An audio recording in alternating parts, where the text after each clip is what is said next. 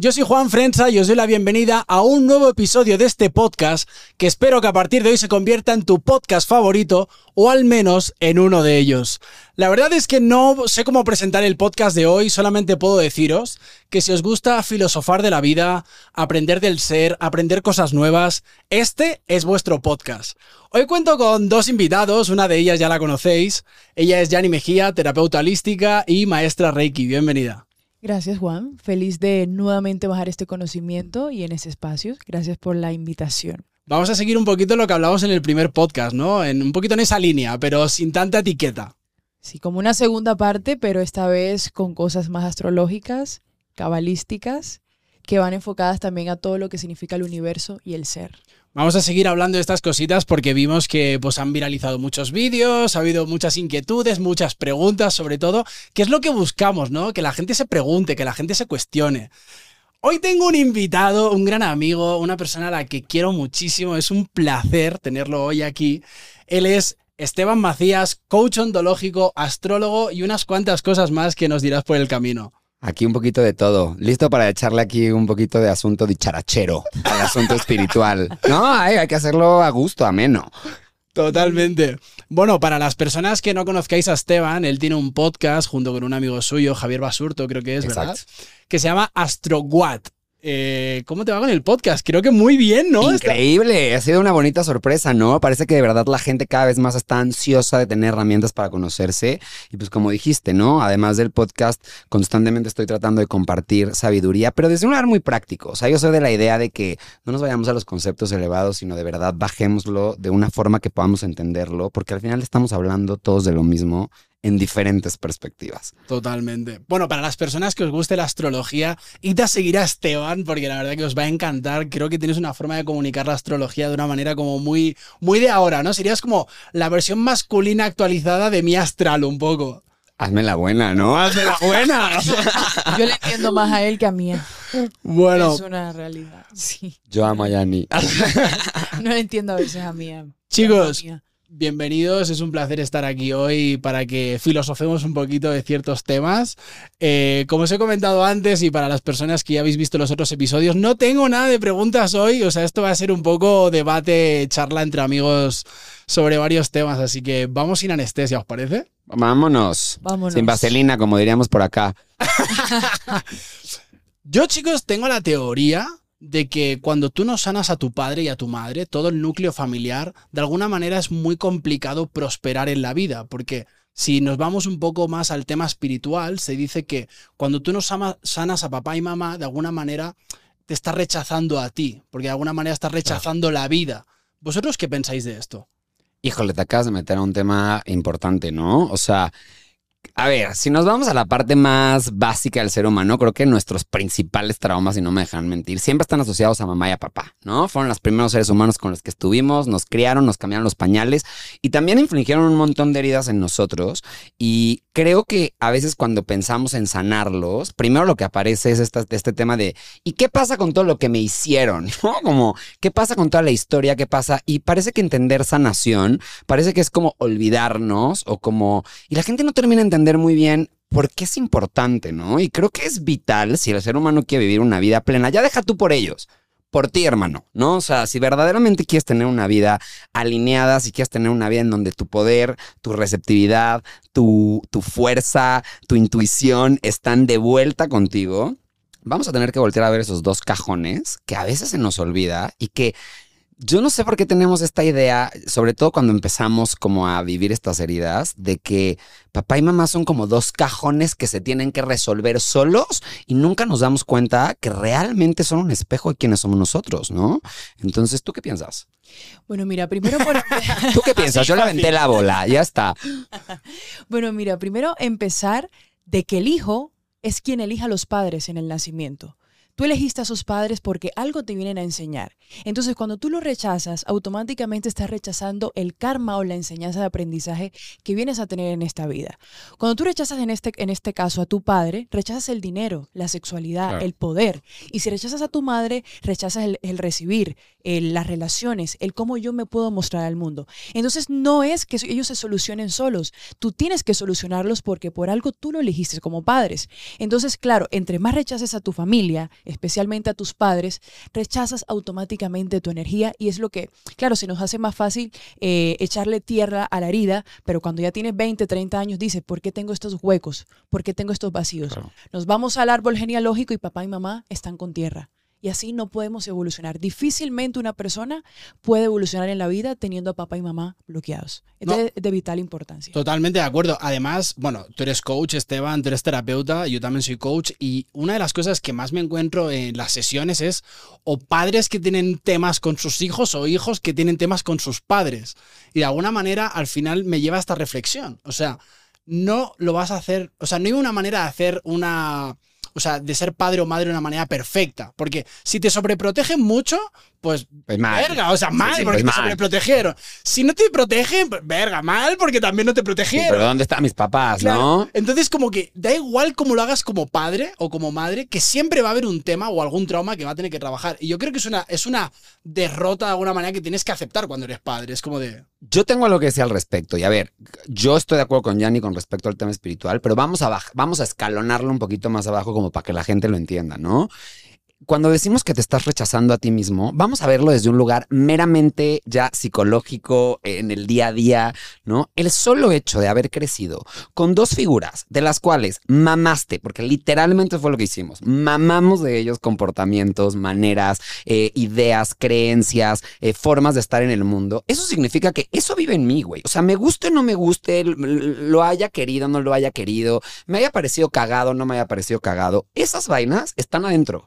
Y si yo no soy capaz de tomar responsabilidad y de mirar que eso está dentro de mí, básicamente lo que estoy diciendo es, esto es un rechazo hacia mi propia persona. Entonces, parece la ilusión de que estoy rechazando a mi madre, que estoy rechazando a mi padre, pero la realidad de las cosas es que ahorita que hablabas del dolor y del sufrimiento que experimentamos a través de estas figuras, a mí me gusta verlas como un vehículo, ¿no? Porque es bien interesante. Yo, por ejemplo, tengo una hermana que si tú le preguntas sobre mi mamá o sobre mi papá a mi hermana, te vamos a hablar de dos papás completamente distintos. Parece que fuimos criados por dos seres humanos completamente diferentes. ¿Por qué?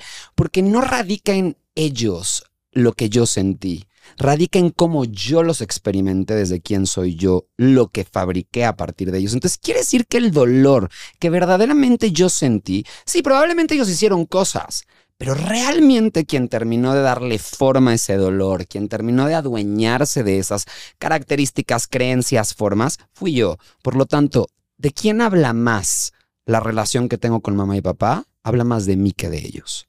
Totalmente. No, totalmente. Aparte tocas un tema que me viene perfecto con esto que también quería poner encima de la mesa, que es, ¿realmente pensáis que no hay luz sin oscuridad? O sea, ahora vivimos unos tiempos donde todo el mundo quiere ser un ser de luz, donde todo el mundo quiere ir por la vida como pegando saltos, como diciendo, yo estoy sanado, yo todo está bien, lo que hablábamos el otro, ¿no? El otro día, el positivismo tóxico y tal. ¿Por qué nos cuesta tanto abrazar nuestra sombra, nuestra oscuridad? Uy, acabas de tocarle un tema de mi expertise. A mí me mama meterme a los temas sombríos, gente.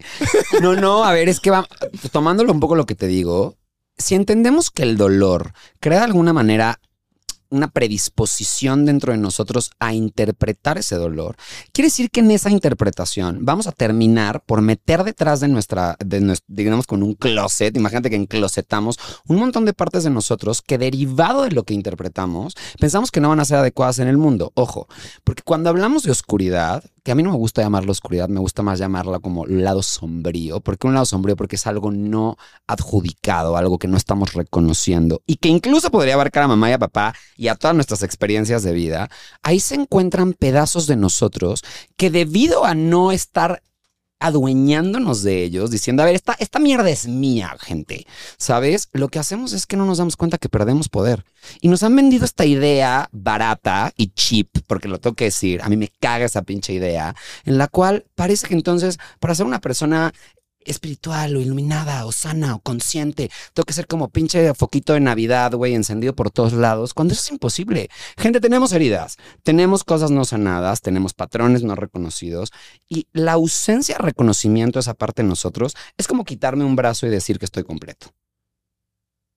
Totalmente, ¿no? Me has mirado así, me he quedado como estaba pensando. ¿Tú qué piensas, Yanni? A ver, mira, vamos a hablar del dolor y toda esta parte emocional. El dolor es un maestro. ¿Y el dolor a qué, a qué banquito pertenece? A la oscuridad, esa parte como sobria. Ahí pertenece el dolor. Toda la persona que sabe utilizar el dolor se vuelve una mejor versión. El dolor es un maestro, la oscuridad es un maestro, necesitamos de ese maestro para poder estar arriba. Si nosotros siempre nos vamos en luz, en luz, lastimosamente la luz te refleja muchas cosas, Claro. pero quien te hace aprender es la oscuridad. Entonces, ¿cómo una emoción se abraza o se drena? Entendiéndola, escuchándola. ¿Qué es sanar? Es ir a esa parte más oscura, verla, entenderla y con eso trabajarla y transmutar.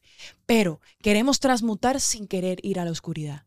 Queremos evolucionar sin querer comprender cuáles son nuestras mierdas, pero es necesario sa- reconocer cuáles son nuestros, nuestras bajas para decir, ok, estoy en la alta porque ya reconocí cuál era todo ese esa parte negra que tenía. Entonces, de, lo, de cómo es arriba es abajo. Entonces es necesario empezar a reconocer que la oscuridad es necesario para la supervivencia, para ser y para mejorar.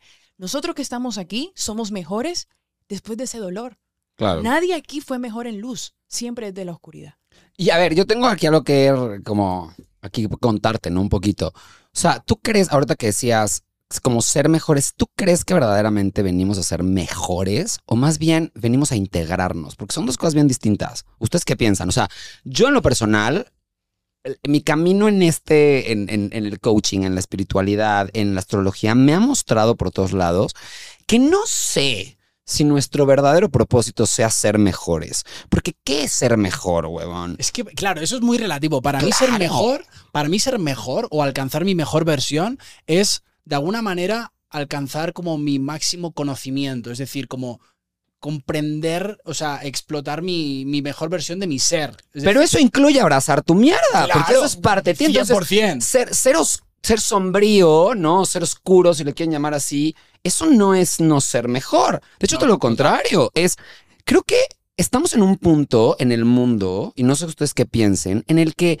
creo que debemos empezar a entender que esta separación entre lo bueno, lo malo, lo correcto, lo incorrecto, la luz, la oscuridad, es una ilusión que lo único que hace es traer mucho más dolor. ¿Por qué? Porque es como... Puta, yo conozco a muchísima gente que de pronto está caminando por la vida, ¿no? Y dices que yo tengo que ser mi mejor versión, porque entonces si no, estoy haciendo algo mal. No, hermano, no estás haciendo nada mal, eres humano. ¿No? Tú tienes mierda en la cabeza, tienes creencias limitantes como yo las tengo, tenemos cosas que no tenemos resueltas y parte del por qué estamos aquí es eso. No vinimos aquí a ser personas perfectas, no vinimos a eso. Quien entienda que ser la mejor versión de sí mismo es perfeccionarse a sí mismo, señores, están meando fuera del traste. Totalmente. Están meando fuera del traste y están condenados al sufrimiento. No, totalmente. Y cuando hablamos de sanar, eh, y ya estábamos hablando de varias cosas aquí, eh, estamos hablando de no sanar, de la luz, de la oscuridad, quería poner un tema encima de la mesa, el tema del perdón. O sea, al final el perdón es para ti, no es para el otro. Y creo que ahí, en esa, en esa batalla con el, con el perdón, muchas veces nos gana el ego de decir, no, es que no se lo merece y tal. Y dices, ya, pero estás viviendo en el conflicto y hasta que tú no lo sanes, vas a seguir en el conflicto. Es que creo que acabas de tocar un tema que incluso antes de meternos al perdón, me gustaría agarrar esta última palabrita que acabas de decir, ¿no? Y es conflicto. Eh, cuando hablamos de cosas sombrías, no sé tú qué piensas, el conflicto se vuelve algo inevitable. ¿Qué es el conflicto? Es el choque entre dos propuestas o dos o tres o más propuestas que están de alguna manera poniendo sobre la mesa, digamos, como sus creencias, sus verdades, ¿no? Entonces el conflicto es el choque de esas cosas. Y a los seres humanos, cuando entramos en estos procesos sombríos, nos asusta y nos aterra que estas partes de nosotros entren en conflicto. Pero ¿cómo mierdas vamos a integrar esto si no permitimos que esas ideas choquen, que converjan en un mismo lugar para entender qué nos están mostrando sobre nosotros mismos? Total. Es que, ¿qué es bueno y qué es malo? Cuando nosotros nos decidimos todo el tiempo a decir esto es bueno y esto es malo, ahí entra ese conflicto. Claro. Por ejemplo, si algo malo te sucedió, pero eso malo que te sucedió te está haciendo aprender, ¿realmente fue malo?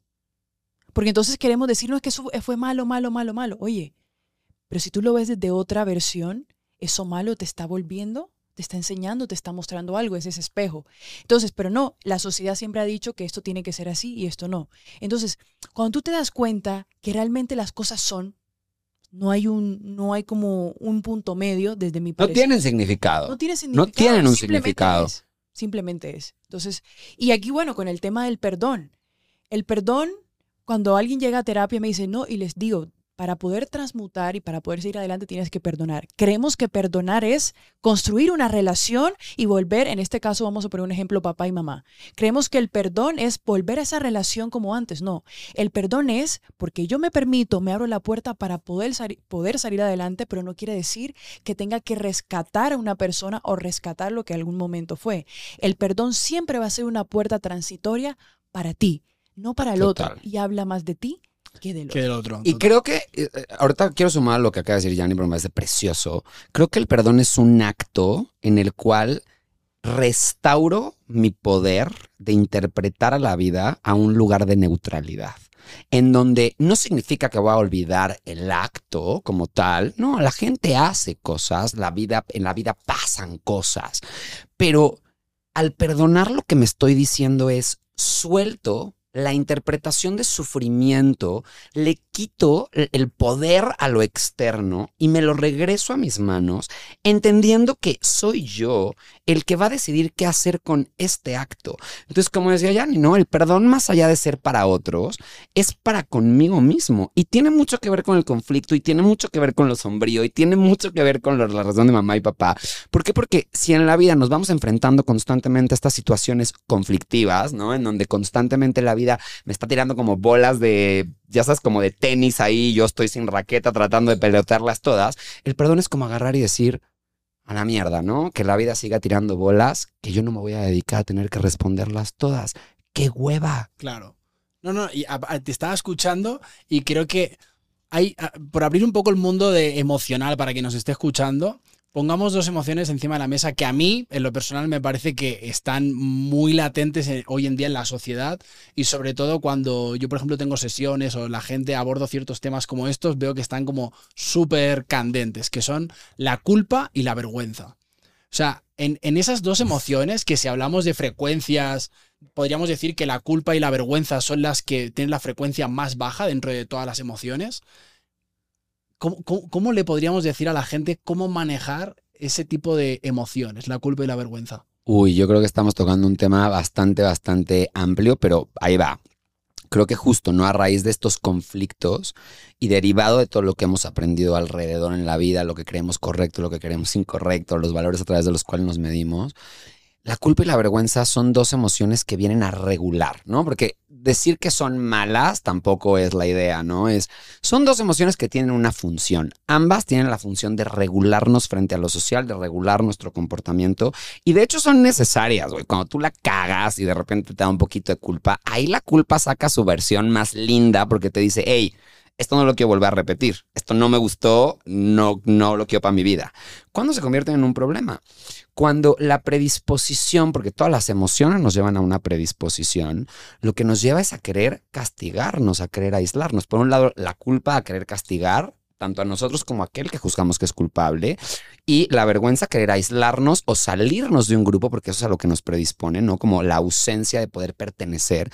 Y es bien interesante porque ambas nos están mostrando uno de los dolores más grandes del ser humano, que es la falta de pertenencia o el deseo de pertenencia frente a un grupo. Y por eso digo, son reguladores de eso, pero al mismo tiempo tienen su lado oscuro, en donde si no aprendemos a mirarlas y no aprendemos a reconocerlas y a qué nos predisponen a nivel individual, porque cada quien nos predisponen a cosas distintas, estamos condenados de hecho a meternos a un lugar mucho más sombrío del cual ya estábamos. Y entonces eso se convierte en un verdadero cagadero. Totalmente.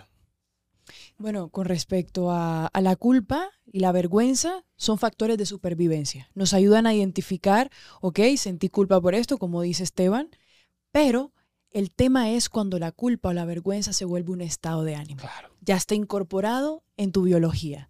Entonces, si utilizas la culpa y la vergüenza para autocastigarte todo el tiempo, va a llegar un momento biológico donde todo lo que sea culpa va a llegar a ti con mucha facilidad. Cuando nosotros tenemos la capacidad de ir a la creencia de por qué somos culpables, podemos empezar a biodescodificar. ¿Qué estoy cargando que me cargo toda la culpa de los demás en mí? ¿Es algo, estoy siendo responsable de algo que todavía no me han dicho? Es necesario que la gente pueda mirar atrás, ¿Por qué tengo que echarme la culpa de todo? Hay actos que sí necesitan, que es la parte de supervivencia, pero hay otros actos que es, como, como dice un libro, esta emoción no es mía.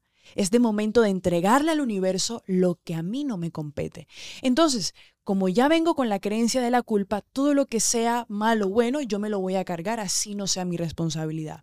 Entonces, para descodificar la culpa es entender qué estoy cuidando de ella, qué estoy cuidando al tenerla, por qué, por qué estoy adicta a esto. Entonces aquí lo que yo digo, nosotros siempre somos adictos a una emoción. En este caso, una persona que siempre está en vergüenza, siempre está en culpa, es adicta a la culpa. Entonces, cuando tú descodificas esa información, comienzas a entender, ah, es que la culpa es porque, es aquí donde viene la parte del vientre. También llega esa información que durante la barriga, tu madre sintió culpa al traerte.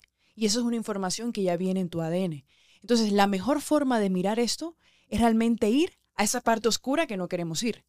Para tú descodificar la culpa hay que ir a la oscuridad. Ok, fui rechazada, ¿qué está pasando conmigo? Y todo eso viene de muy atrás, de niñez y, y demás, desde mi punto de vista. Bueno, claro, y cuando tú visitas mucho una emoción, ya no es una emoción en sí misma, es un estado emocional. Entonces eso se convierte en algo mucho más, digamos, amplio y también un poco más mm, complicado de trabajar. Pues para es que permanece en el. Claro, tiempo. permanece en el en el tiempo, es una Porque, emoción de sostenida. eh, es un dato muy curioso que lo máximo que dura una emoción en nuestro cuerpo son 40 segundos, el- el- hasta el pico más alto. Entonces, cuando la gente dice, no, es que eh, hoy he tenido un día que está enfadado todo el día, tú dices, eh, el enfado no te ha durado las 24 horas del día. Eso se ha convertido en un estado emocional en tu día. Y es la cabeza de la persona. O sea, fíjate, Totalmente. o sea, creo que como seres humanos hemos estado poniendo a las emociones como las malas de la película, ¿no? Como, ¿cómo le hago para quitarme mi miedo? ¿Y cómo le hago para quitarme la tristeza? ¿O cómo le hago para quitarme esto? No, no, hermano, no te, no te intentes quitar nada. Eso es parte de ti, son herramientas que vienen contigo. De hecho, si no tuviéramos mundo emocional, no podríamos ejecutar acciones en la vida. Son predisposiciones a la acción. Yo no actúo de la misma manera cuando estoy enojado, cuando estoy triste, cuando estoy alegre. El problema no es la emoción, el problema es qué hago y cómo interpreto la emoción. Ahorita que escuchaba a Yanni decir esto, una herramienta de hecho muy muy potente es empezar a preguntarte cuál es el estándar que crees que rompiste, ¿no? Porque en la culpa es un estándar propio, en la vergüenza es un estándar de los demás. ¿Cuál es el estándar que verdaderamente creo que rompí? Y ahí empieza un cuestionamiento súper lindo. ¿Realmente rompí un estándar? ¿Ese estándar me acomoda, no me acomoda? ¿De dónde lo aprendí? ¿Me hace sentido, no me hace sentido? Y ahí empieza una reconfiguración de estas dos emociones que nos pueden permitir, a, por un lado, ver cuáles son los comportamientos, ¿no? Que probablemente sí no queremos repetir, que probablemente nos queremos hacer cargo, qué conversaciones quiero tener, ¿no? Pero por el otro lado también agarrar y decir, a ver, hermano, ahorita que hablamos del perdón, ¿no? Me doy cuenta que soy un ser humano que tiene creencias, que tiene una forma determinada de ver el mundo y que no vine a este mundo a ser perfecto. Entonces, tengo compasión por mí mismo, entiendo desde dónde construir los modelos mentales que me han llevado a construir los estándares a través de los cuales mido mi efectividad, mi pertenencia, mi ser adecuado, mi sentirme suficiente, mi sentirme orgulloso y desde ahí hago un ejercicio de introspección conmigo mismo para darme cuenta si verdaderamente esto me, me acomoda, no me acomoda. ¿Por qué? Porque al final del día a eso vinimos a la vida. Vinimos a construir una versión de nosotros mismos que, esté, que sea coherente con lo que a nosotros nos importa. Entonces muchas veces la culpa y la vergüenza se convierten en grandes enemigos. ¿Por qué? Porque ahí vamos por la vida midiéndonos con cosas que ni siquiera entendemos, güey, que ni siquiera están alineados a lo que yo quiero, lo que a mí me importa, lo que a mí me hace sentir pleno. Ok. Mira, em, nosotros, mucha gente está peleando por ser perfecto. Y nosotros vinimos a ser. Cuando tú vienes a ser, tú te quitas esa maleta. Porque al buscar ser perfectos es porque nos estamos midiendo con relojes y procesos ajenos. Cuando tú te das cuenta que tu estancia en esta vida es diferente al vecino o a la chica que ves en Instagram o en redes sociales, te quitas la maleta. Tú no viniste a ser ella o él, tú viniste a ser. Con tus karmas, con tus decisiones y con tus proyecciones de futuro. Entonces es momento de que la gente deje de ser perfecta porque estamos así todo el tiempo, la espalda acá arriba. Y entonces, claro, cuando van a una terapia alternativa es que vienes acumulando eh, comparaciones que no son tuyas. Entonces es momento de ser. Y en ese ser está la luz, está la oscuridad, están mis padres, está mi vie- el vientre materno, o sea, está todo. La sombra, la, La la sombra, luz, o sea, todo. todo. lo que estamos hablando, ¿no? Se Todo. empieza a convertir en un puente conductor. Total. Así Ha- es. ha- hagamos, hagamos un ejercicio, ¿vale? Os doy 30 segundos a cada quien para argumentar este tema. Empiezo contigo y lo vas a cerrar tú, ¿vale, Yanni? Wow, estoy listísimo. Tú, ¿Sí? Siento que me van a bajar los calzones aquí. Yo te- os voy a decir una palabra a cada uno y tenéis menos de 30 segundos. O sea, ser lo más precisos que podáis, ¿ok? Resistencia. Fuerza. La resistencia yo creo que es la habilidad que tenemos los seres humanos de poder ponernos en las situaciones de conflicto y poder mirar el poder que tenemos dentro de ellas. ¿Ok? Aceptación. Te pillan La mal. agarraron de bajada, señores. Vas a tener que surfear la ola, Yanni. Eh, aceptación es la capacidad que tiene el ser humano de comprender que así pasaron las cosas. Es la capacidad de verme al espejo y decir, así vine y así tengo que vivir. Es la capacidad de ser. ¿Le puedo sumar algo a eso? Por Tengo favor. algo hermoso que decirles. Me, me encanta la palabra aceptación y es el recibimiento voluntario de algo que me es ofrecido. Cuando yo me permito entender que la aceptación no se trata de comprender lo que está pasando enfrente, de incluso estar de acuerdo con lo que está pasando enfrente, sino simplemente recibirlo, lo recibo voluntariamente como una herramienta, como un recurso que tengo sobre las manos y lo uso para algo. En ese momento, lo que sea que parecía que era culero, horrible, se convierte en poder y se convierte en una posibilidad. Es ahí donde la aceptación verdaderamente tiene un gran poder. Ok. Qué hermoso. Muy bien, qué bonito. Pongamos un tema encima de la mesa. Yo hoy, chicos, voy poniendo temas y Sí, sí, yo me siento aquí como sacando cosas de la tómbola, ¿eh? O sea, vamos, vamos. hay un tema y, y- y que- y mi intención un poco con el podcast de hoy era que fuéramos poniendo temas y que no profundizáramos muchísimo, intentáramos sintetizar porque han habido muchas preguntas en, en el último podcast, entonces vamos a intentar, ahora que te tenemos aquí también a ti, Esteban, para tener una referencia distinta. ¿Qué podéis contarme? Y sé que nos podemos ir a muchos lugares del tema del ego, porque hoy en día se ha puesto muy de moda, se ha puesto muy de moda, pero creo que la gente no acaba de comprender qué es el ego en sí mismo. De hecho, yo recomiendo, si alguien está escuchando este podcast, hay un libro del, del autor que escribió El poder de la cábala, que se llama Satán, autobi- autobiografía del ego. A mí me voló la cabeza porque hablaba... el Voy a corregirte, voy a corregirte. Así no se llama. ¿Cómo se llama? Se llama Satán, una autobiografía de nuestro máximo oponente. Ah, pues el- en mi traducción no se llamaba así. ¿Ah, no? Autobiografía del ego. Ah, mira, ya le han modificado. Ya es que yo soy cabalista, entonces medio le sé a este tema, ¿no? Anda, anda. Sigo ¿Quieres pelear? Pelea, pelea. Eh, híjole, a mí al ego me gusta verlo de la siguiente forma. Vamos desde un lugar súper simple y es, el ego es un yo magnificado. Es un yo grandote, ¿no? ¿Qué quiere el yo? Pues recibir para sí mismo, ¿no? Incluso lo va a hablar un poco desde la cábala.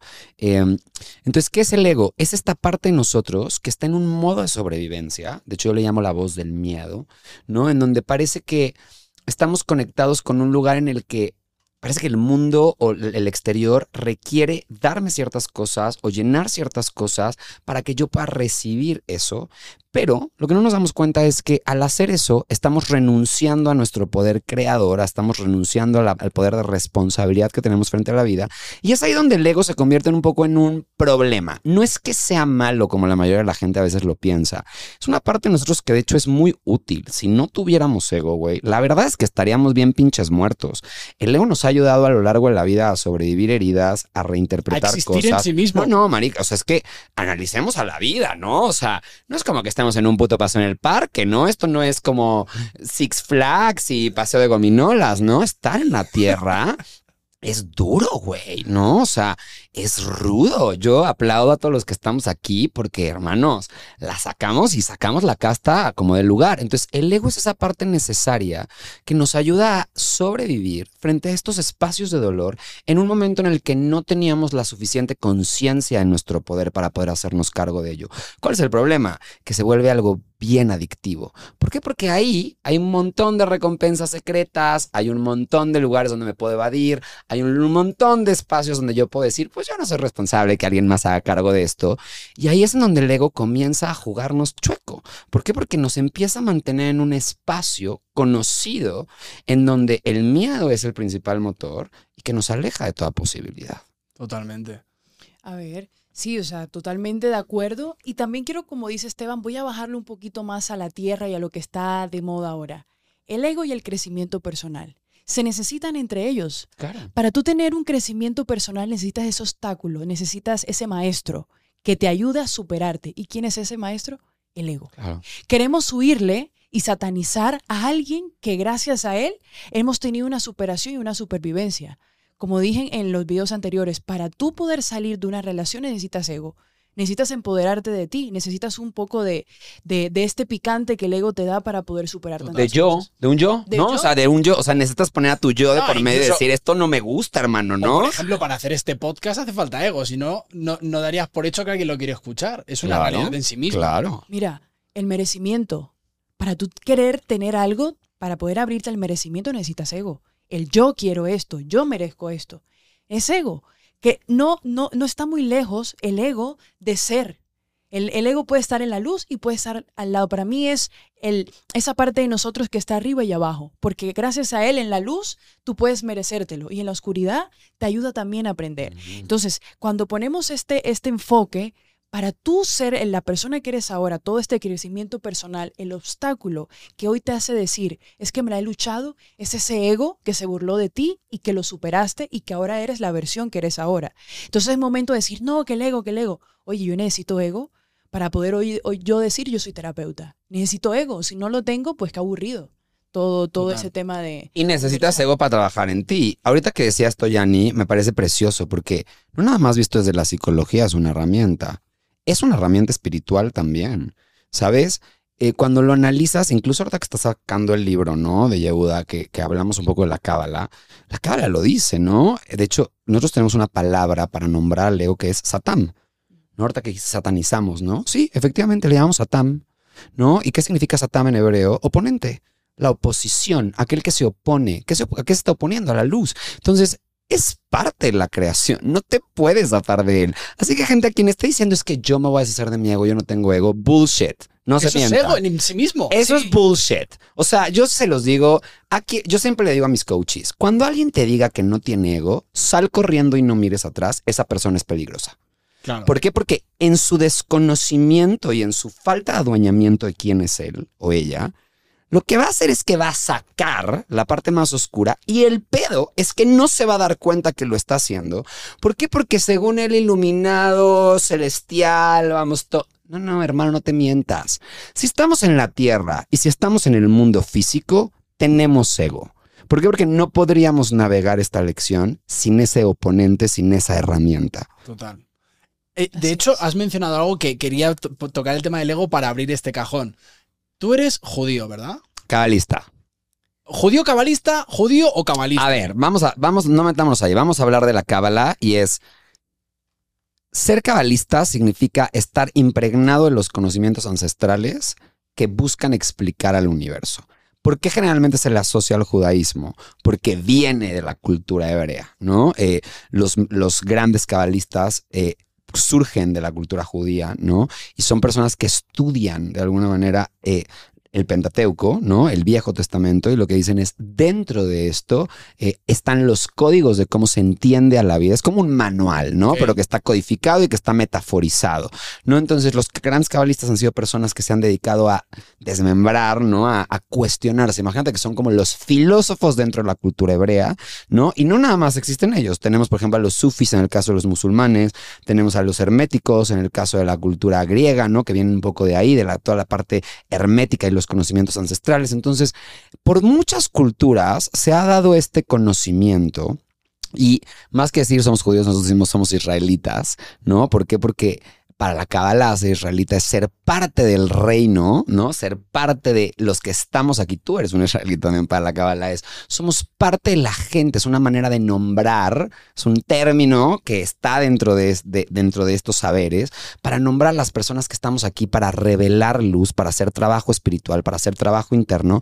Y yo sé que suena súper elevado hablar de trabajo espiritual, pero la realidad es que realmente a lo que se refiere es el proceso de regresar a nuestra parte creadora, a ser causa, a sabernos creadores de la realidad que experimentamos y no ser efecto víctimas o algo que está eh, como papelito tiritando, ¿no? En el universo a como el universo quiere. Eso es ser cabalista. Te, No, di- No, no, ya. no, no, no, quería, eh, yo nunca eh, he, he leído el Cabalión y así tengo más o menos idea, pero ¿qué dice la Cábala? Que es como lo, lo que la gente también busca en, en esto hoy en día.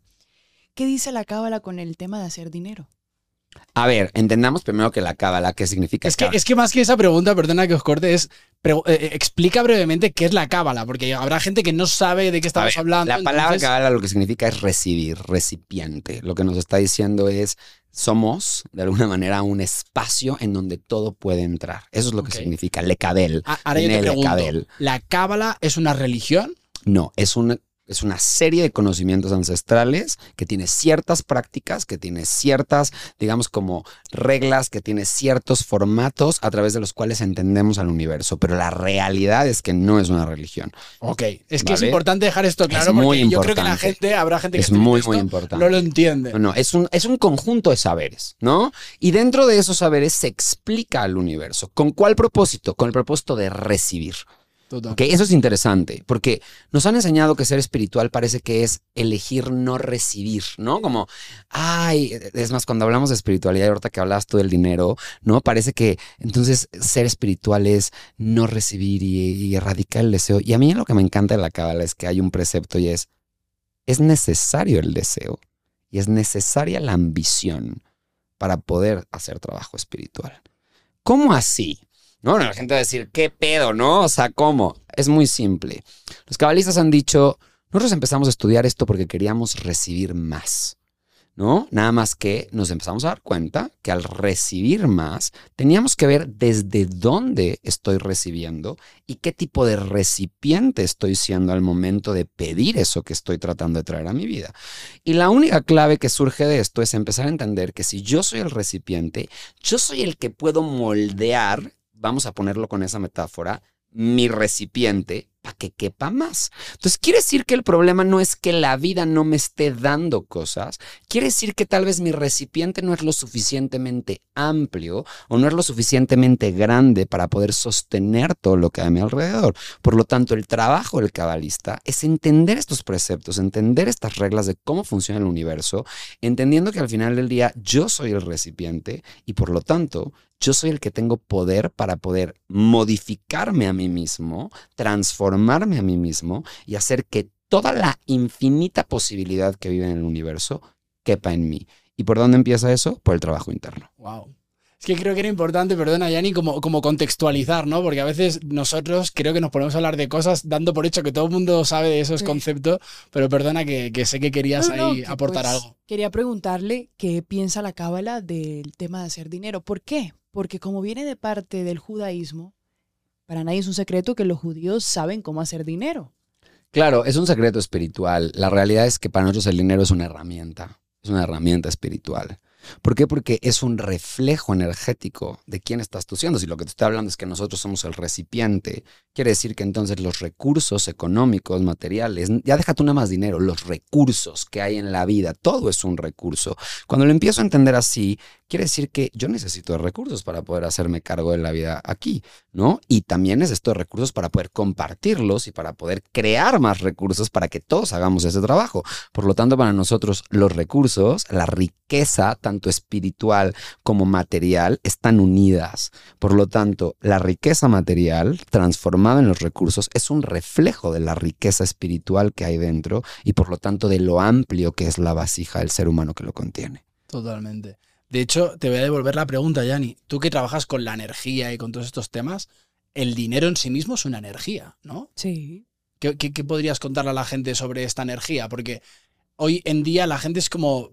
no lo ve como tal, ¿sabes? Como piensan en el hacer y no en el, en, en el ser, ¿no? Como de. Hasta que yo no, sea una realidad dentro de mí, el dinero no va a venir. Y creo que nos centramos mucho en, en hacer cosas para ganar dinero cuando en realidad seguimos teniendo creencias limitantes respecto al dinero. Mira, hay algo que está sucediendo hoy en día que la gente está manifestando en un papelito, coloca 100 mil pesos mexicanos mensual. Listo, ese papelito puede ser un peligro porque puede ser una frustración. Si la persona escribe los 100 mil pesos en el papelito, pero no trabaja esta, esta y el hacer, no va a suceder absolutamente nada. Para que ese papelito de 100 mil pesos mexicanos dé un, algo o se materialice, se tiene primero que mirar cómo estoy por dentro y qué creencia limitante estoy teniendo para que no venga el dinero. Y aquí nos vamos al, al, a lo del tema del padre. Un padre bloqueado por ley espiritual está cerrado Y hay pobreza. y hay pobreza. Entonces, de nada te sirve tener 100 mil pesos mexicanos apuntados al lado de una vela si estás teniendo pedos con tu papá. Si tienes la creencia que el dinero es malo. Si tienes la creencia de que no eres merecedor. Entonces, yo, yo te diría, quema ese papelito, trabaja la creencia, trabaja tu padre, trabaja todo eso que te tienes con el dinero y ya una vez que lo trabajes, ese papelito va a ser un valor agregado a eso que quieres manifestar. E incluso con lo que dice ella, ahí nos podemos confirmar que somos un recipiente. El problema no es el recurso que está entrando en el recipiente. El recurso que está entrando en el recipiente es no tiene significado. A ver, si analizamos verdaderamente el dinero, gente, no tiene significado en sí mismo. Yo lo puedo usar para mil cosas. Puede representar 25.800 cosas dependiendo de quién lo esté ejerciendo. Entonces, ¿quién es el verdadero responsable que termina por darle forma a, esa, a ese mundo material? Soy yo, güey. Entonces, el pedo no está en el varo. El pedo no es que el dinero esté mal. El pedo no es que el dinero es oscuro y que nos vamos a ir todos al infierno. No, no, no. El problema está acá adentro porque incluso vamos a poner el ejemplo siguiente. Imagínate que tú tienes un chingo de dinero. Vamos a ponerlo así, ¿no? ¡Wow! Millones y millones en la cuenta de banco. Si tu cabeza está en un espacio de escasez, tú podrías tener 80 millones de pesos en el banco y no vas a poder ni utilizarlos, ni disfrutarlos, ni compartirlos. Es más, tú, tu discurso va a ser, pues que no hay dinero. Vas a vivir como si no lo tuvieras. ¿Por qué? Porque el mundo material, gente, eso es lo que nos enseña la Kabbalah, no es más que un reflejo del mundo interno, del recipiente que lo está conteniendo. Entonces, cuando entendemos que somos los recipientes que estamos conteniendo al mundo material, cuando entendemos que no es la materia haciéndonos a nosotros, sino somos nosotros haciendo a la materia, en ese momento nos empezamos a dar cuenta que en el mundo no hay tal cosa como bueno, malo, correcto, incorrecto, perfecto, no perfecto que realmente todo carece de significado, sino que depende de cómo estoy siendo yo esa vasija, ese recipiente, cómo estoy siendo yo creador de esa materia para empezar a darle forma a la, a la, manera en la que es coherente para mí. Eso es lo que dice la Kabbalah con respecto Sí. al dinero y es lo que dice la energía. Hay algo que igual yo siempre te lo he dicho y es que yo estoy sanando mi relación con el dinero porque me di cuenta que no es el dinero el culpable. Soy yo de la creencia de escuchar siempre en mi casa no hay, no hay, no se puede, no se puede y eso queda en el ADN.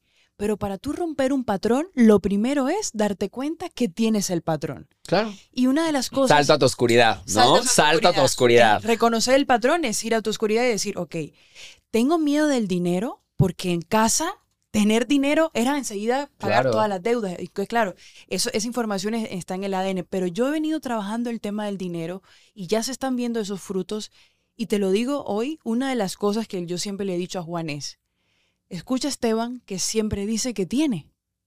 Y el brother siempre tiene, porque Claro. es algo que siempre lo dice y energéticamente se, se nota en él. Entonces, cuando yo empecé a participar o, o- o para sanar el dinero, yo miraba tus acciones. Una persona que siempre está bien, que siempre está buscando las posibilidades de, de ser una mejor versión, pero es algo que él viene trabajando desde mucho tiempo y también me di cuenta cómo él ve el dinero. Él le da apreciación. ¿Qué pasa? Que cuando nosotros pagamos algo con miedo, se frena, porque llega así. Entonces yo me di cuenta que tú das porque sabes que va a volver.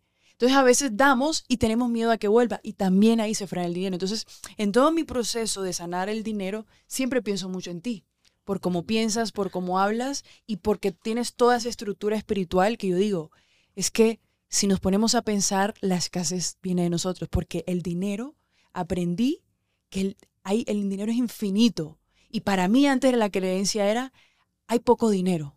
Hay poco, eh, tengo que hacer esto para que te, o sea, Bueno, eso viene también de tus creencias de, de familia. familia. Claro.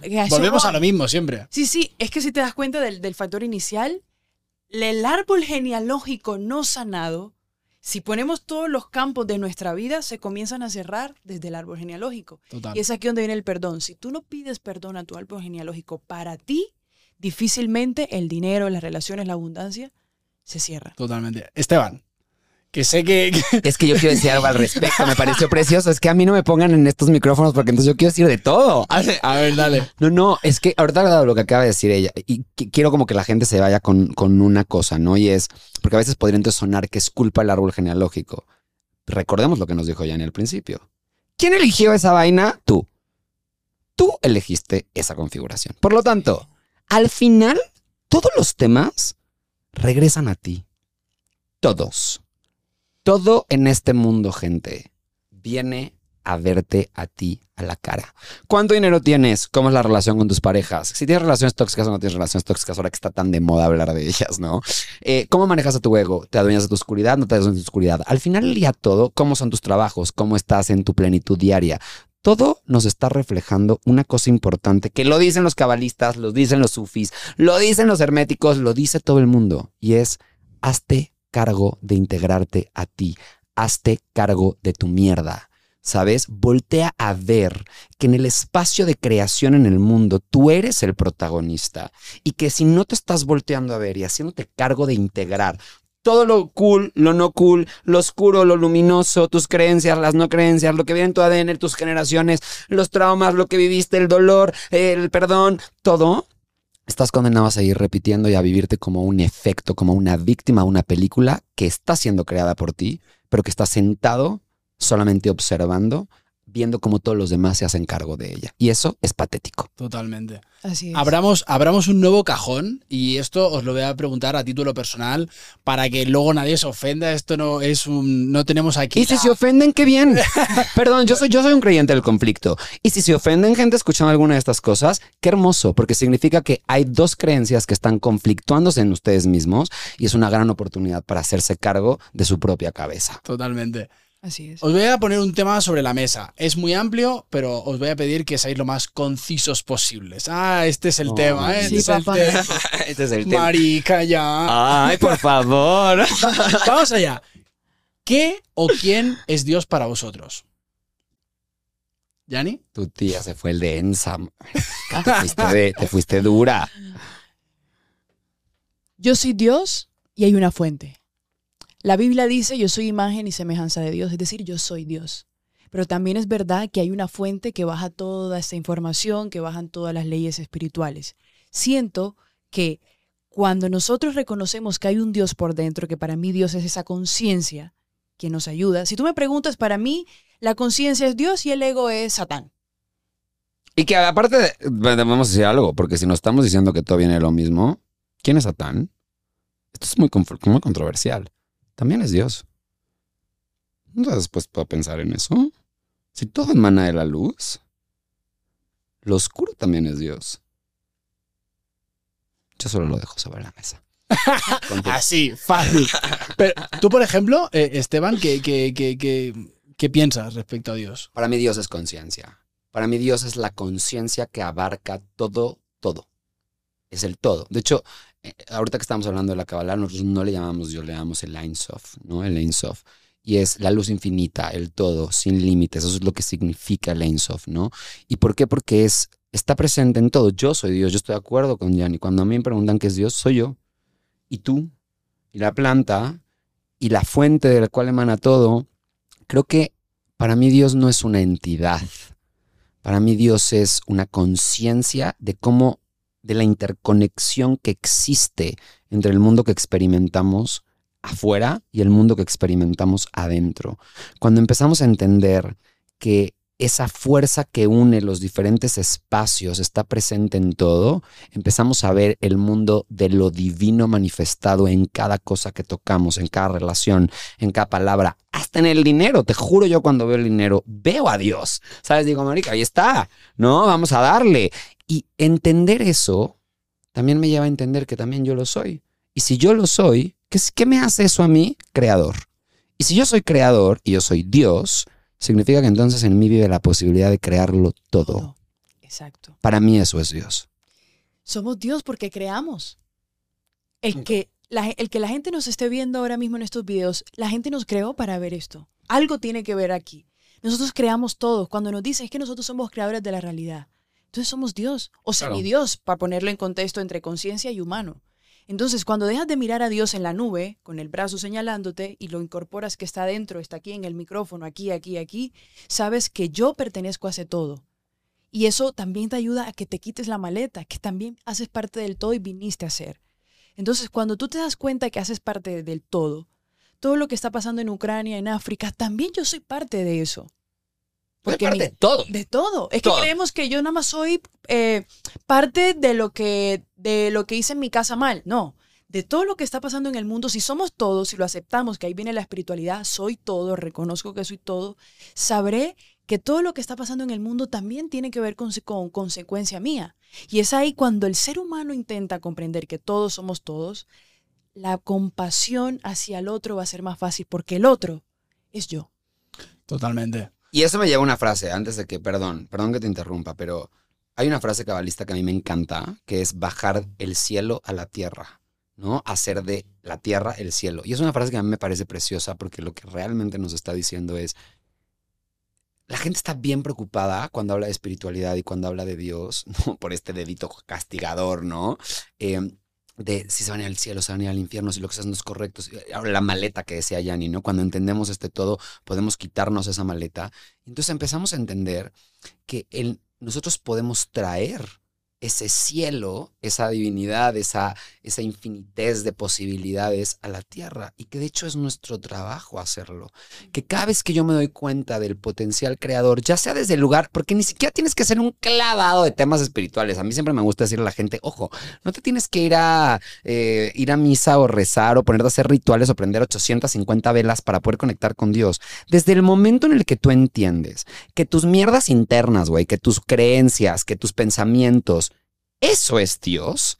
Y que tú tienes el poder de modificar tu propio mundo interno, ahí ya estás siendo espiritual, estás haciendo la vaina que viniste a hacer a este mundo. Punto. No tienes que hacer 850 velas, ni, tienes que hacer 850 rituales, ni tienes que creer o llamarle de una manera a Dios.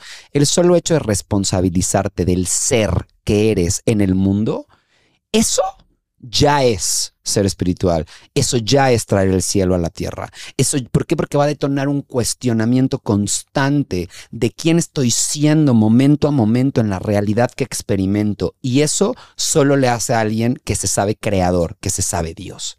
Totalmente. Wow, me está, me está volando un poquito la cabeza. Tengo unas preguntas eh, muy dispares eh, a cada uno de vosotros. Voy a empezar contigo, Yanni. Eh, de un tema del que tú has hablado muchísimo. ¿Cómo se sana al niño o a la niña interior? Bueno, la niña interior, volvemos a la dualidad.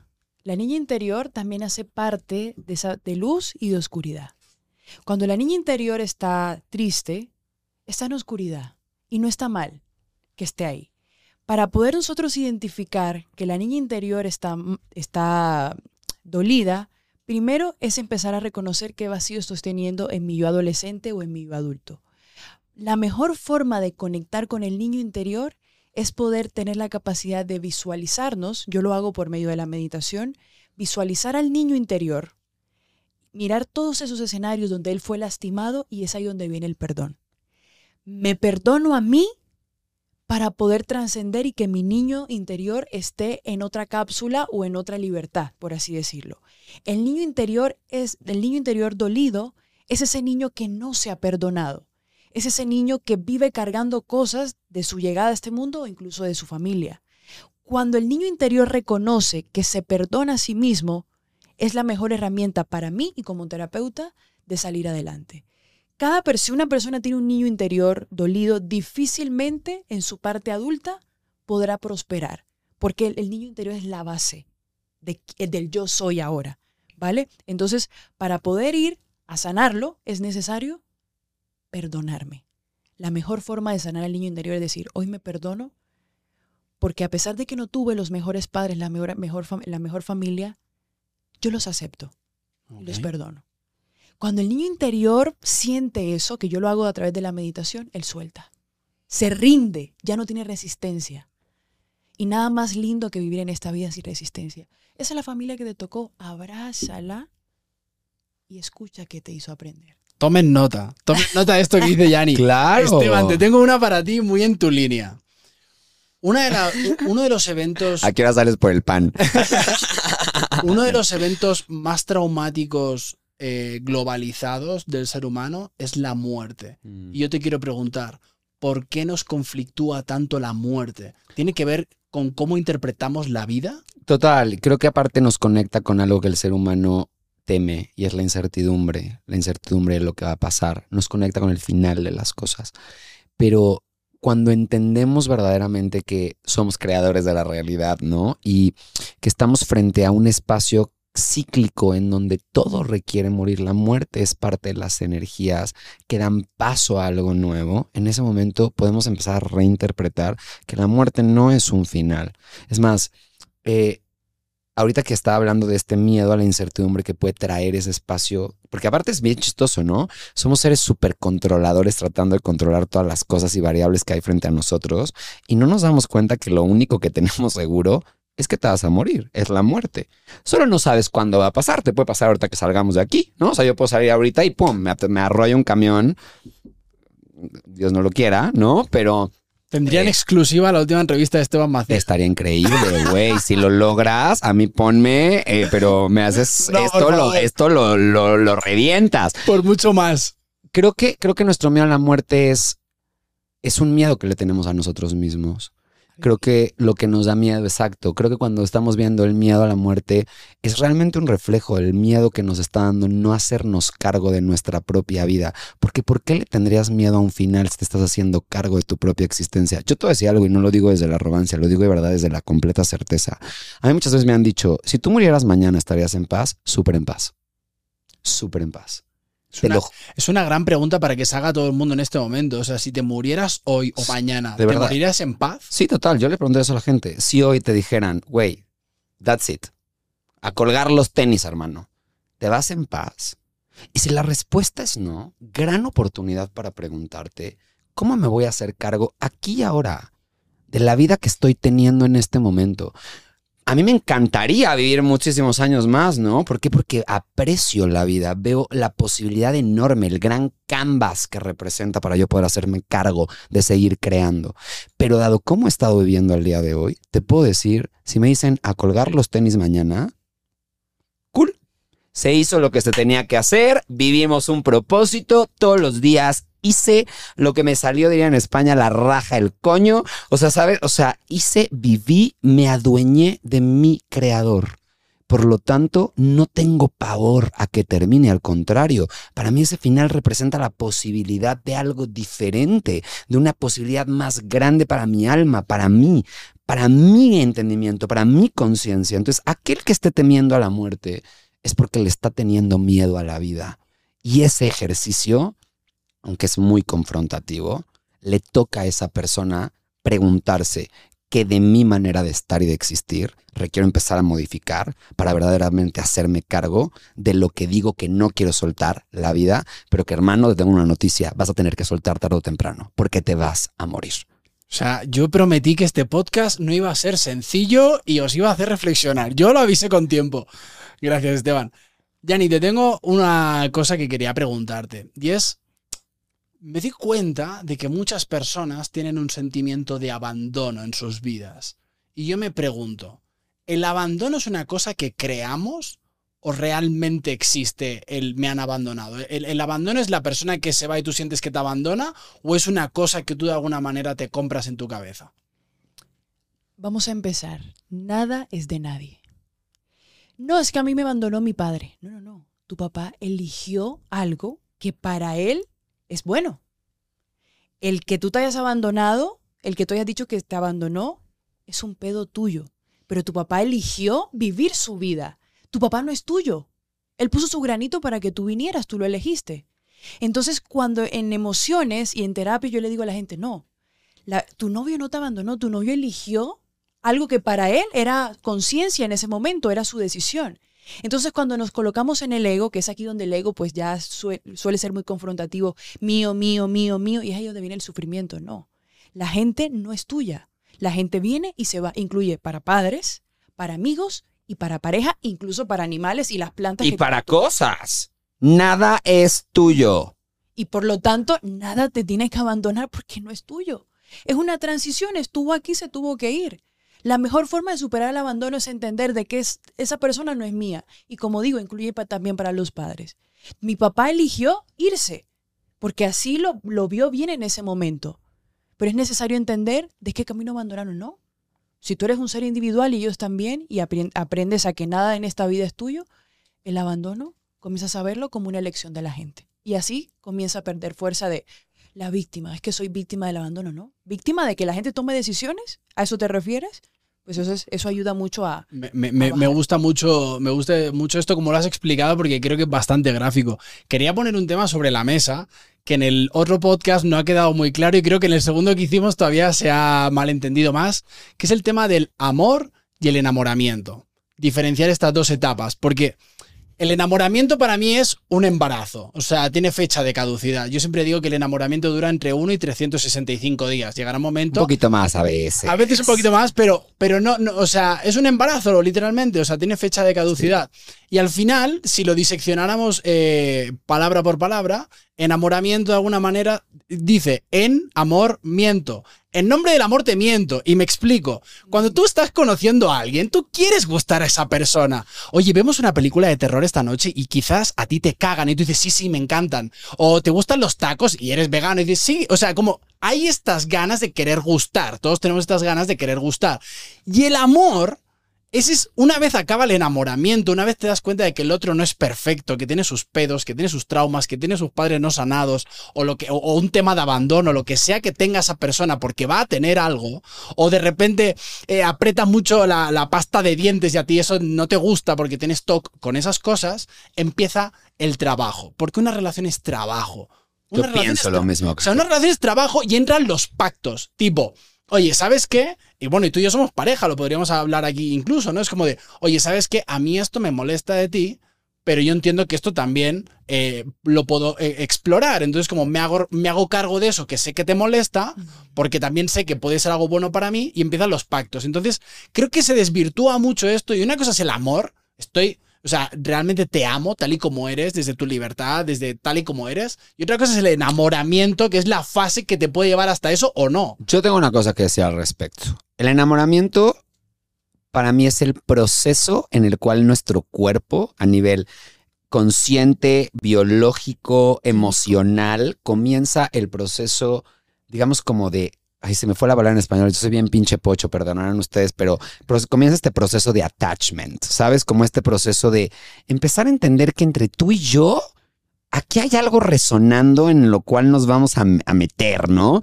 Y esto surge desde un entendimiento de que nuestras relaciones no vienen, y esto es algo que quiero dejar muy claro, tus relaciones no vienen aquí a hacerte feliz, gente. Borremos ese pinche pensamiento mágico pendejo de que nuestras relaciones vienen a hacernos felices, ¿no? Nuestras relaciones vienen a hacernos trabajar, Totalmente. nos vienen a hacernos reflejar.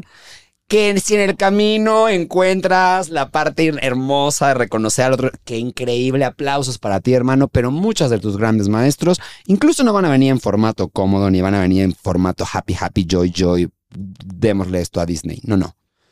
Cuando yo entiendo eso, me doy cuenta que relacionarme con otro ser humano sí o sí va a implicar que mi mundo interior se va a venir a confrontar con el mundo interior del otro ser humano. Y en esa confrontación, hablando de la confrontación que hablamos al principio del podcast, va a surgir un entendimiento de quién soy yo y de quién es el otro. Esa es la chamba en nuestros vínculos, ¿no? Entonces, el amor yo estoy, por ejemplo, con Eric Fromm, uno de mis grandes autores que me encanta cuando habla del amor, que es un acto de producción.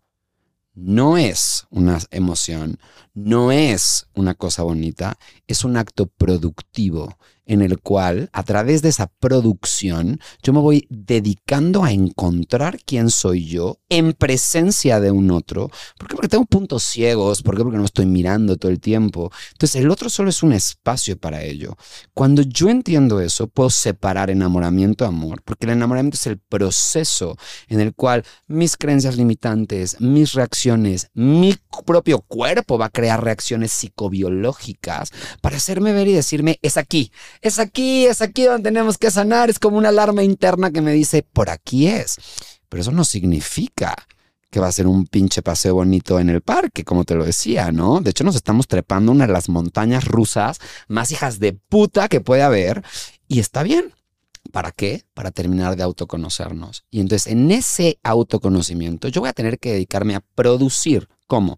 Haciendo acuerdos, viendo qué pedo, cómo me regulo a mí mismo y cómo regulo al otro, cómo recibo al otro dentro de mi Es, es espacio. un espejo, es un lugar donde tú te estás viendo a ti mismo. Es chamba, güey. Es chamba, Es es chamba. O sea, yo a veces cuando yo escucho a la gente, yo antes yo decía siempre, yo quiero tener una pareja. Y luego ya cuando digo eso, digo, ush, Ojo, solteros aprenden muchas cosas. pero no se pueden aprender las más cosas no en pareja. Yo estoy de acuerdo contigo. Entonces, a veces cuando Porque tú digo... en tu casa, en tu soledad, pone Obvio, conflicto. te puedes hacer bien pinche güey, Claro. ¿no? Es más cómodo. Estar en relación, señores, es para gente valiente. Para todos aquellos que están sosteniendo relación, aplausos para ustedes, gente, porque la neta es que es una pinche chambota, güey. Mantenerla, verga. Sobre todo a este. Sí, sí, aguantarte a ti, no ¿sí? manches. Mis, Jode mucho. mis aplausos, mis Jode aplausos. amor. mucho, jode él mucho. jode Sí, sí, sí, sí, sí. Ay, que Cuéntanos tú, ¿qué es para ti el enamoramiento? el enamoramiento es para mí esa fase donde veo al otro perfecto. O sea, donde creo que no tiene pedos, donde creo que es todo luz, donde creo que está todo increíble. El reflejo de tu propia ilusión. Claro, es ley, o sea, es, es- lo has dicho tú muy bien, es, es la ilusión. Y a veces creo que en el enamoramiento puedes no estar viendo al otro. Y es necesaria, Porque ¿eh? te enamoras de la idea de lo que puede ser, más no estás viendo a veces al otro. Claro, porque es tu idea, lo estás usando. Yo creo que en el enamoramiento usamos gente. 100%. O sea, lo uso como un vehículo para conocer incluso mis propias ilusiones y mis propios deseos. Pero qué pinche injusto, güey. Yo cada vez me doy cuenta, y, y se los contaba antes de empezar, ¿no? Que cada vez me doy cuenta que entre más enamoramiento haya, más ilusión hay. Y por lo tanto, creo que esa no es una bonita idea. Creo que ahí es cuando deberíamos de salir corriendo diciendo, mierda, güey, creo que ya estoy metido hasta las chanclas en mi propia ilusión y mi ego está haciendo de las suyas. Run, bitch, run. ¿Tú qué tienes que decir ahí, Yanni? Bueno, el- como han dicho ustedes, el enamoramiento es un proceso, pero también te muestra las carencias. Una persona que tiene carencias siempre va a vivir en enamoramiento, en enamoramiento y difícilmente va a entrar en el amor. Amén, sister. Cuando tú entras en el amor es porque ya has saldado tus creencias. Porque en tus creencias tú dejas ser, eres libre. En enamoramiento tú no dejas ser. Porque están las carencias ahí pegadas a la persona. El enamoramiento también te muestra qué tipo de persona estás atrayendo. Los dependientes, los narcisistas, los, ah, eh, agresivos, también la parte buena. Pero también te ayuda mucho a entender el por qué. Una persona enamorada es muchas funciones químicas en el cuerpo en ese momento y no eres tú completamente porque eres más químico que tú. Entonces tú en la etapa de enamoramiento ya la química es como más de trabajo, más de entender. Una persona enamorada difícilmente te puede decir te dejo ser así no sea que estés conmigo. En la etapa del amor sí.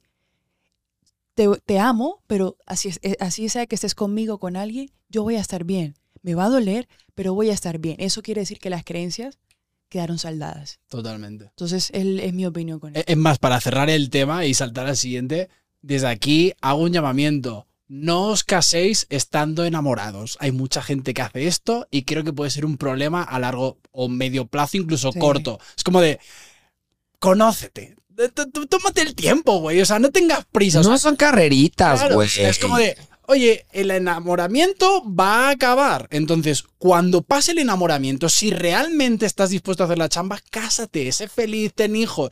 Es también un poco un tema muy delicado al que no vamos a entrar hoy, pero mucha gente dice, oye, ya que nuestra relación está a punto de irse a la mierda, ¿qué te parece Tengamos que un bebé. tengamos un bebé y dices, No mamen, No, gente. no, sí, no, háganle no, un no. pinche favor al mundo, güey. Solo van a crear niños carentes. Sí. O sea, y también si lo eligen, pues fue su elección. Dedíquense a crear la lección de lo que implica haberse comprometido de pinche por vida. Porque quiero que sepas que casarte con alguien no nada más es casarte en el mundo físico, ¿eh?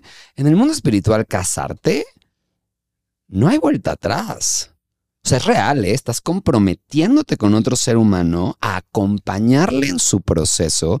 Los cabalistas decimos que si tú te casas con alguien, por ejemplo, desde un lugar espiritual, no te libras de esa persona hasta que muera. O sea, te chingaste, mano. Hay que- échale ganas, échale foco, no son Ojo. enchiladas, mano. No son enchiladas. con las decisiones que tomamos sí. enamorados porque, bueno, aquí en vidas pasadas mucha gente no encuentra el amor en esta vida y muchas veces cuando lo lleva a una regresión tienen pactos de casamiento y de amor eterno que no saben que eso genera un hilo egoico y de eco en las vidas presentes. Yo tuve uno. No se los recomiendo, gente. O sea, Véanme, tienes que más soltero que la una. Que estar muy pendiente con quién hace esos contratos álmicos. Totalmente. Estamos llegando al final del podcast, queda muy poquito y entonces todavía me quedan algunos temas que quiero poner encima de la mesa. Este lo hemos hablado tú y yo viniendo para aquí y lo quiero poner a ver por dónde podemos saltar, ¿vale? Es un tema Hostia. muy amplio, pero ya sabéis, aquí hay que ser lo más conciso posible. ¿Creéis en la reencarnación? 100%. Sí. O sea, y, y ya, pues qué rápido, ¿no? Esto ha sido muy, muy tajante. Ok, creéis en la reencarnación. Entonces, eh, creéis que venimos de otras vidas, ¿no? Sí. O sea, tú, por ejemplo, que haces registros akáshicos y tal, eh, cuéntame, o sea, realmente, o sea, ¿cómo funciona esto? O sea, ¿pagas karmas de otra vida? Eh, ¿Cómo funciona? No, no, no. Hay que dejar de satanizar la palabra karma. sí, sí, está la También mierda, es como de, no, que el karma, el karma, no, hay karma para bueno también. El tema de la reencarnación, desde lo que yo he estudiado y aplico, es que tu alma hace unos pactos álmicos, como nosotros estamos en un periodo de trascender. Para tú poder trascender álmicamente, tú tienes que pagar esos acuerdos, pero no siempre desde lo malo, siempre desde el mismo aprendizaje y también viene de cosas buenas. Cuando tú eliges, por eso digo que el hijo, el, el hijo elija a los padres, es porque tienen un pacto álmico que vienen a resolver en esta vida. No es casualidad que él sea tu papá o que ella sea tu mamá. Algo vienen a sanar, algo vienen a interpretar. Entonces la reencarnación te vuelve nuevamente a lanzar a esta vida para que tu alma se, des- se pueda deshacer o transmutar esos karmas para que en otras vidas ya puedas ir trascendiendo hasta tal punto donde ya no reencarnes. Jesús, ¿por qué es un maestro ascendido? Porque ya no reencarna. Ya él cumplió su propósito y ya no tiene un karma que saldar. Entre más tú karmas generes, que es ahí donde es importante el perdón para ti, porque te quitas chamba para sí. otras vidas también. Entonces, tus almas, las personas que tú creas, son personas que tienen acuerdos, algo vienen a mostrarte. Entonces muchas veces te la muestran desde el dolor y otras pues de otra forma, pero esos pactos álmicos sirven para que te vuelvan a reencarnar y vengas a sanar. Somos seres en constante autosanación, pero nos vamos a la víctima y de ahí difícilmente puedes darte cuenta. Totalmente. A, a mí hay una cosa, y la voy a poner aquí, familia, o sea, voy a ser totalmente transparente. A mí Esteban me miró mi carta astral en algún momento y me dijo, ¡ay! Tienes un aspecto aquí, un nodo no sé qué, que significa, a ver, y me dijo, sí, lo que significa es que si tú aprendes lo que has venido a aprender a esta vida, tú ya no regresas. Y yo desde ese entonces, Esteban Le está echando un chingo de ganas. Este güey está echándole con le todo. estoy echando con todo para no volver, güey. A ver, qué ojo, ¿eh? No volver y al mismo tiempo volvemos. Es muy chistoso. Velo como la escuela. Imagínate que el alma está en un proceso de escuela en el que se quiere volver a integrar. Hablando de que todos venimos de Dios, de la, del Ein Sof, del todo, quiere decir que nuestra alma está en un proceso de deconstrucción y al mismo tiempo de reconstrucción para volver a esa unidad. Por lo tanto, ¿qué son todas las vidas? Son procesos reconstructivos en los que a través de esa vida nos vamos a deconstruir para entendernos y poder regresar a ese todo. Es como, véanlo así, vamos a ponerlo en un lugar metafórico, ¿no? Imagínate que somos- era- todos venimos de una gran bola de plastilina. En el camino, esa bola de plastilina fue haciéndose diferentes bolitas y nuestro trabajo es entender esa mini bolita. Esa es nuestra chamba. No el trabajo de Juan Frenza, entender la bolita llamada Juan Frenza. ¿Con cuál propósito? Para que el día de mañana, cuando esté verdaderamente integrado lo que significa esa experiencia llamada Juan Frenza, que no se va a volver a repetir nunca, se pueda integrar las otras bolitas y empezamos a hacer el todo, el conocimiento de todo lo que es, de todo lo que fue, de todo lo que será. Entonces, empezar a entender la reencarnación desde un lugar así nos lo hace muy liviano. ¿Por qué? Porque lo que significa es que, imagínate que es como una tarea repartida entre todos. Cada quien estamos haciéndonos cargo de una parte de la materia y por lo tanto, en cada una de las vidas vamos haciendo esas materias. ¿Qué significa cuando una persona dice ya no va a volver? Es terminó el ciclo de encarnaciones. Pero eso no significa que no va a volver a, que no va a volver. Ya sí Nuestra vuelvo. alma es necia, güey. ¿No? Nuestra alma es bien necia y le gusta venir a apoyar a la banda. ¿Por qué? Porque lo que quiere es hacerlo más rápido. Entonces, ¿qué pasa? Cuando tú acabaste tu ciclo de encarnaciones, a veces vuelves para enseñarle a otros cómo hacerse cargo de su propia chamba. Entonces, maybe tú ya acabaste.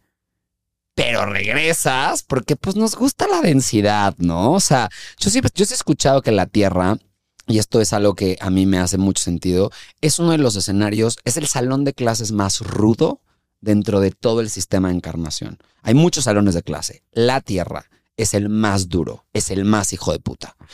Y a las almas les encanta venir. Les mama venir, güey. Aunque sea el más oscuro, les encanta. ¿Por qué? Porque es el único lugar en el que se pueden experimentar creadores de su propia realidad.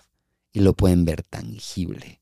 Entonces les mama, güey. Es como música para sus oídos. Entonces, ni te lo armas en tus laureles, chaparrito. Mejor chingale para que cuando regreses seas un maestro chingón. Bueno, vamos a hacer el trabajo entonces. Gracias, Esteban. Dani, tú siempre dices en tus redes sociales que tenemos el poder de autosanarnos. ¿Cómo podemos autosanarnos? Ok, vamos a, hacer- vamos a, a juntar todo lo que hemos hablado. Para nosotros poder autosanarnos, primero hay que aceptarnos, reconocernos y perdonarnos. Una persona que no hace esos, estos tres pilares que, que para mí son eh, de vital importancia para la autosanación. Cuando tú logras perdonarte, logras tra- transmutar y logras aceptar todo, logras hacer las paces con el pasado, con todo lo que fuiste y, y ahora con todo lo que eres, automáticamente comienzan a bajar todas esas creencias limitantes, todos esos pesos y comienza tu cuerpo biológicamente a ver la vida y a sentir la vida de otra forma. Cuando tú comienzas a darte cuenta que esas deudas que tenías ya las estás venido pagando, ya las has estado equilibrando, automáticamente tu cuerpo entra en un estado de sanación. ¿Qué pasa? Que no puedes sanar una enfermedad si no te has perdonado. Tú no puedes sanar una enfermedad mental o física si no te has aceptado. Entonces, que, que queremos sanar un cáncer cuando todavía no nos hemos perdonado desde lo más profundo de nosotros. Cuando tú, logras llegar a ese punto de ya me acepto, ya perdoné todo, el mismo cuerpo se va gene- regenerando a nivel celular. Y eso va a hacer que el cuerpo, hablando de autosanación física, se vaya sanando por sí solo. Por eso muchas personas comienzan a trabajar el perdón y difícilmente se enferman. La autosanación es decirnos todos los días me acepto, me perdono y empezamos a ver la vida de otra forma. Entonces también influye la mente, influyen los hábitos, influye cómo vemos al mundo, que es ahí donde entra la espiritualidad, cómo veo al mundo. Cuando tú ves al mundo de una forma más con amor, más del todo, tú te estás autosanando también. Cuando tú quieres servir y sanar al otro, tú te estás autosanando también. Es un karma y un dharma todo el tiempo, la autosanación. Pero toda persona tiene la capacidad, nosotros somos hechos de amor y tenemos la capacidad de perdonarnos y aceptarnos con amor. Cuando aceptamos eso, el cuerpo solito se va sanando y es un pilar muy fundamental para la autosanación. Ok, qué bueno. Vamos a cerrar con este último tema, antes de las últimas dos preguntas finales que tengo para cada uno, pero el último tema. Vivimos tiempos, no sé qué pensáis vosotros, donde todo el mundo quiere saber qué va a pasar, que si la astrología, que si el tarot, que si esto, que si lo otro. Y hoy, aprovechando que tengo a Esteban Macías aquí, le tengo que hacer una, más que una pregunta, le quiero poner un- una palabra que sé que te chirría muchísimo y es la palabra certeza. La amo. La amo, me parece preciosa. Yo creo que más bien la hemos entendido todo mal. El ser humano piensa que certeza es el entendimiento de lo que va a pasar. Y la certeza no es eso. La verdadera certeza es entender que lo que sea que pase lo voy a poder manejar. Si regresamos un poco a lo que hemos estado platicando, si yo soy verdaderamente la fuente creadora de lo que estoy experimentando, ya sea a nivel psicológico, espiritual, como mierdas lo quieran ver, en ese momento me doy cuenta que soy yo el que le está dando forma a lo que estoy experimentando. Por lo tanto, querer saber lo que va a pasar es estúpido, no tiene sentido. ¿Por qué? Porque soy yo el que va a decidir y el que va a elegir cómo voy a reaccionar frente a cada una de las cosas que hay en la vida. Los cabalistas dicen que la verdadera certeza no significa saber los eventos que van a ocurrir. Los cabalistas decimos que la verdadera certeza surge del entendimiento de todas mis capacidades creadoras y de la divinidad que vive en mí. En ese momento dejo de tenerle miedo a la muerte, lo incierto, lo que va a pasar, cómo se va a ver. ¿Por qué? Porque yo lo estoy creando momento a momento todos los astrólogos siempre vamos a decir lo mismo, y es, la astrología no es una herramienta para saber qué va a venir en tu futuro. La astrología es una herramienta para saber quién eres en tu momento presente. De hecho, el tarot, la astrología y tal, y eso se los quiero decir a todos. Para todos aquellos que te vendan que un astrólogo o un tarotista o un lector de registros akáshicos puede ir a ver qué va a pasar en tu futuro, te están mintiendo. No pierdas tu dinero en eso. Te están mintiendo y te están sacando nada más la plata porque nadie puede ver qué va a pasar, porque está involucrado tu libre albedrío. Por lo tanto, lo único que se puede ver es cuáles son las configuraciones y las predisposiciones desde las cuales tú estás operando hoy como un salto al entendimiento de ti mismo para que decidas qué quieres hacer con eso.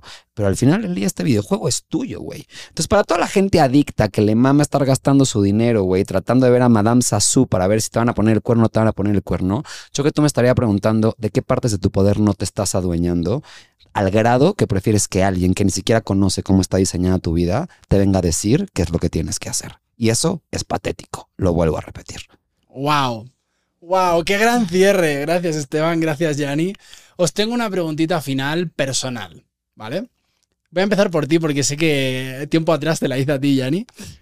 Si tuvieras, Esteban, la oportunidad de ponerte delante del Esteban que fuiste con 15 o 20 años, cuando eras adolescente, ¿qué le dirías? Brilla. Eso le diría. Brilla. Creo que volteando hacia atrás, le diría, brilla y aprende de cada dolor, de cada situación. Fue una época muy dolorosa para mí los 15 años. Si yo volteara a ver, le diría, aprende de esto, porque se va a convertir en la base de nuestro brillo. Yo no sería el ser humano que soy hoy, por lo tanto no cambiaría nada de lo que ocurrió. Más bien yo lo que le diría es, aduéñate, mano. Ya sabes, como venga, un poquito de vidilla, niño, ya sabes. Qué bueno. ¿Y tú, Yanni? ¿Qué le dirías a la Yanni de 15 años? La Yani de 15 años estaba llena de miedos y miraba el río y no quería lanzarse. Decirle que si te lanzas al río, la Yani de 26 años te está esperando con una recompensa muy grande. Que todo lo que has vivido hasta tus 15 años ha sido funcional para que la Yani de 26 años sea hoy, esté posicionada y queriendo hacer lo que le gusta. Que todos esos miedos que vivimos a los 15 años de esa transición cada uno valió la pena para la Yani de 26 años. Y que no tenga miedo, que todas esas relaciones que fallaron, hoy te llevaron a ser una gran versión tuya. Todas esas relaciones fueron tus maestros. Abrázalos porque cada uno dejó un granito de arena y el cual hoy tú te empoderas a poder ayudar al, al otro a través de esa oscuridad que pasó a lo largo de tu vida y también de la luz. Qué maravilla. Yo quiero pausar aquí. Tú dinos. Muy pinche salsas y así. Yo creo que tú le dirías al güey, Yo- come picante, vas a acabar viviendo en México. Yo a mi Juan de 15 años le diría, oye, ¿sabes qué? En el futuro va a haber una cosa llamada podcast.